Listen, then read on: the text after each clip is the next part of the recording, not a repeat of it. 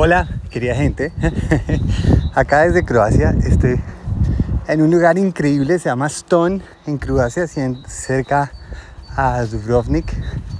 Y hay una muralla increíble. Aprovecho aquí que me fui a hacer una caminata y Juli y demás se quedaron, entonces me pareció perfecto para grabar el podcast aquí con ustedes. Y estaba oyendo una entrevista a Paul Rodotny. Ahí les dejo el link eh, para los que los quieran, lo quieran oír. Yo no conocía, es un tipo neoyorquino.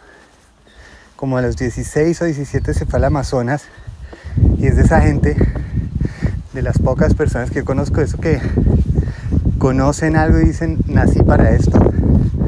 Y decidió que quería conocer Amazonas. Y él habla de, no sé, lleva 20, 30 años allá las historias más increíbles de vivir con eh, serpientes, cocodrilos, con otras tribus indígenas del Amazonas, bueno, de todo. Se lo recomiendo que lo oigan.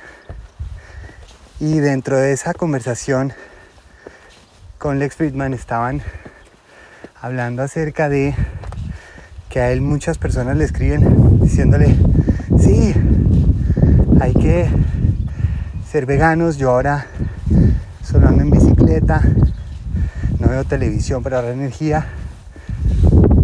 Y uno tiene esta sensación de eh, rico, alguien hablando de calentamiento global, proteger el planeta, porque es un tipo que habla mucho de cómo nosotros la fallamos tratando de decir que por ejemplo un elefante es inteligente porque con la trompa puede hacer un dibujo o porque una guacamaya puede entender palabras.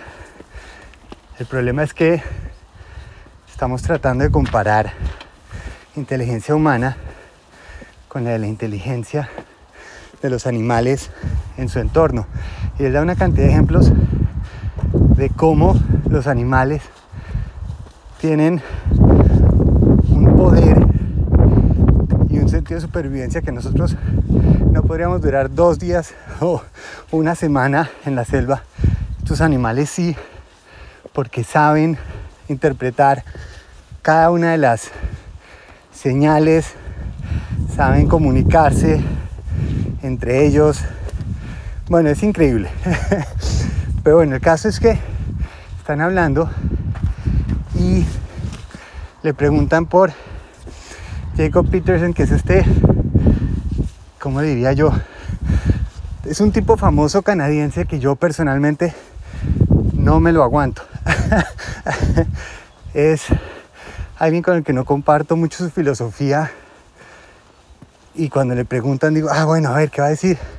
Él va a decir, pues es un tipo que admiro, hay cosas que no comparto, pero porque él, por ejemplo, dice que lo más importante que hay en el planeta somos los humanos. Él no está de acuerdo con eso. Y lo otro que él dice es, lo que pasa es que él está dando un punto que es válido y que vale la pena pensar. Y dije, bueno, a ver, bótemelo. Y él dice, a esta gente que le escribe a él, hablándole de cómo ya no están comiendo, cómo regañan a la gente que gasta mucho en luz, en carros grandes. Él dice, lo primero que hago es les escribo y les digo, gracias por su mensaje, pero cálmese, cálmese porque en medio de esta idea estamos sacando el planeta, los humanos, nos estamos volviendo el enemigo. Y si nos vemos como el enemigo, ¿cómo vamos a poder solucionar algo? Si nosotros somos la causa, pues nosotros tenemos que quitarnos. Y para él es mucho más valioso la idea de, porque él dice, mire, yo de calentamiento global no soy científico. le puedo decir que en los últimos 20 años ha cambiado. En Brasil, en India, en África que he estado, ha cambiado la situación. Pero no lo puedo medir. Lo que sí puedo decir es que este planeta no es nuestro. Este planeta es para compartirlo. Y tenemos la responsabilidad de cuidar algo en el que tenemos que vivir todos. Y me encantó esta idea de dejar de vernos como la bacteria, que a veces yo creo que en el discurso de, de cómo vamos a cambiar el planeta, es que nosotros somos el problema, en vez de vernos como la solución. Y ahí es donde yo creo se generan bandos. Y si yo estoy viendo al otro como el enemigo, no hay comunicación. El tipo es una persona que ha hecho más por el medio ambiente y el planeta que cualquiera de nosotros. Este tipo de verdad se mete al Amazonas, dura semanas y meses allá metido, ha estado al borde de la muerte por infecciones, por piquetes de cosas. Y aún así, aun cuando es famoso que sufre porque cada vez que están talando o quemando el Amazonas, su discurso es diferente. Y eso se agradece. Y es lo que dice al final. Y ahí sí conectamos 100%. Dice a estas personas que me escriben, les digo, mire, cálmese, encuentre algo en lo que quiera aportar y dedíquese a eso. No tiene que ser únicamente, no tiene que ser venirse al Amazonas conmigo, no tiene que ser atacando a una granja de vacas. Dedíquese a algo y hágalo como un regalo. O sea, gócelo y echa la historia tal vez entendí mal, porque no me suena mucho que Dostoyevsky una historia de dos, em, dos viajeros en un cohete se estrellan en un, en un planeta y la nave espacial se daña, están entre una mina.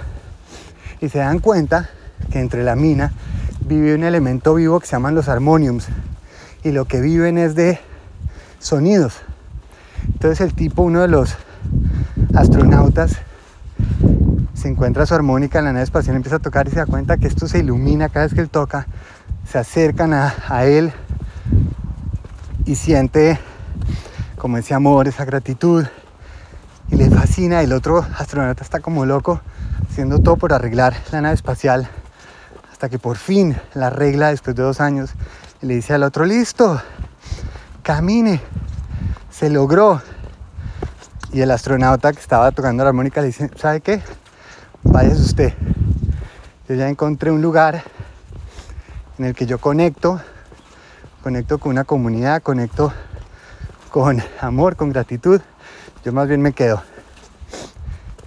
Y ese día me, esa historia, esa filosofía, me quedó ahí una semillita bonita. Le estoy echando abono, solicito. Y quería compartirla con ustedes a ver qué, qué opinan.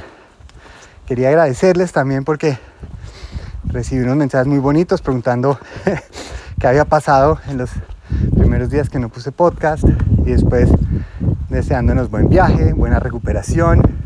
Así que me siento muy, muy agradecido y acá em, me encanta poder compartir este ratico acá de caminata en este lugar tan increíble con ustedes.